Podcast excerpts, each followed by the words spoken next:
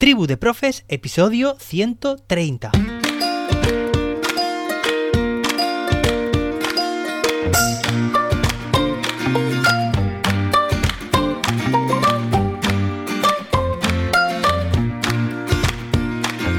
Hoy es viernes, sí, es viernes, terminamos la semana, día 15 de julio de 2022. Hoy se celebra el Día Mundial de las Habilidades de la Juventud. ¿Cómo es esto, José David? ¿Habilidades de la Juventud? Sí, desde el año 2014 la Asamblea General de la ONU proclamó este día, el 15 de julio, como el Día Mundial de las Habilidades de la Juventud para divulgar la importancia de impulsar a los jóvenes a través de la adquisición de habilidades y destrezas que les permitan acceder al mercado laboral global.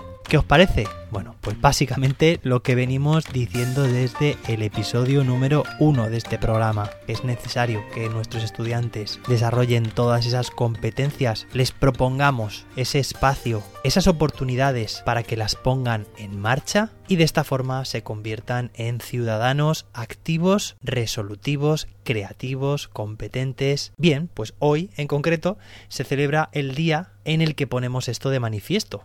Como te he dicho, estamos a viernes, terminamos la semana, una semana de libros, una semana de recomendaciones de lecturas. Espero que te hayan gustado las cuatro anteriores y hoy viernes terminamos con una quinta, una quinta obra, para mí muy importante, muy distinta al del resto de días, pero la he seleccionado precisamente para hoy, para el viernes. ¿Por qué? Porque se llama Tómate un respiro mindfulness, el arte de mantener la calma en medio de la tempestad. Con esto no quiero decir que estemos en mitad de una tempestad, vamos, no lo deseo para nada, pero te comento, es una obra que cayó en mis manos el año pasado, en el verano del año pasado en concreto. Me gusta hacer lecturas bastante variadas y no solo de educación, pero el caso es que la mayoría de obras después tienen una conexión con la educación, ¿no? Y esta en concreto, bueno, seguro que conoces a su autor, que es el doctor Mario Alonso Puig. Es muy conocido, él es médico, es especialista en cirugía general y también del aparato digestivo. Bueno, su currículum es alucinante,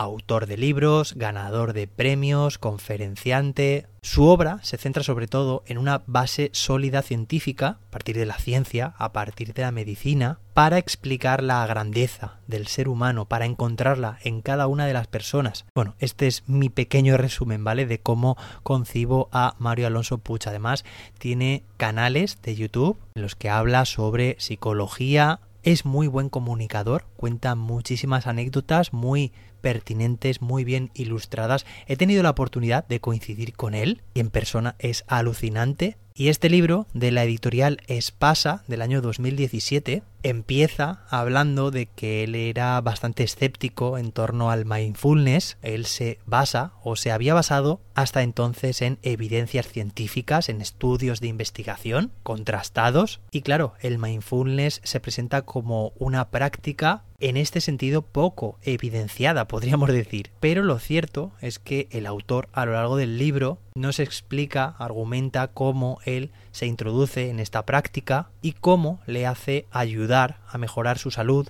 y cómo invita a que el resto también lo haga a combatir el estrés, la ansiedad, la depresión y potenciar también la creatividad. En realidad, mindfulness es la capacidad de estar plenamente presente.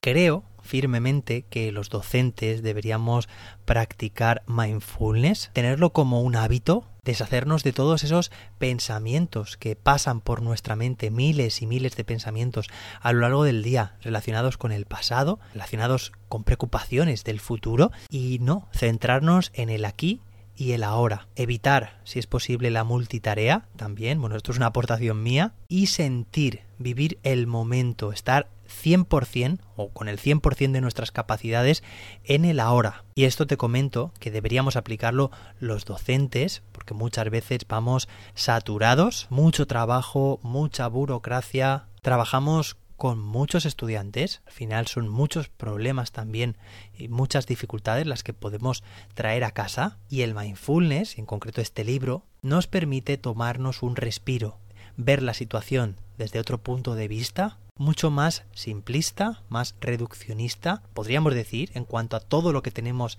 que filtrar, pero también mucho más pleno. Y creo también que esta práctica, la del mindfulness, debería llegar, sé que muchas instituciones ya lo hacen, lo llevan haciendo desde años, pero debería llegar a todas las aulas, a transmitir también que la práctica del mindfulness puede repercutir muy positivamente también, no solo en los docentes, sino por supuesto también en los estudiantes. En esas habilidades que te había comentado al principio del episodio, que hoy se celebra ese día, bueno, pues que también proporcionemos a nuestros más jóvenes estas habilidades de practicar el mindfulness, de tener un punto de mira focalizado, de controlar nuestra atención. Y esto, con la práctica y con un buen docente o una buena docente, podemos conseguirlo. Te animo a que tú también te tomes un respiro. Es el libro de hoy, mi recomendación, ya sabes, te dejo el enlace en las notas del episodio, pero también es mi recomendación para a partir de hoy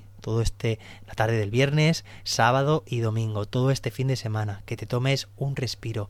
Oye, si te parece interesante esta obra, échale un vistazo y cualquier comentario que quieras hacer lo puedes hacer llegar a través de las redes sociales, soy arroba serendipium o en el consultorio educativo en jose-david.com barra pregunta. Lo dicho, tómate ese respiro, disfruta, descansa, recarga las pilas. Oye, también sé que hay muchos docentes que hoy viernes toman ya definitivamente las vacaciones aquí en España.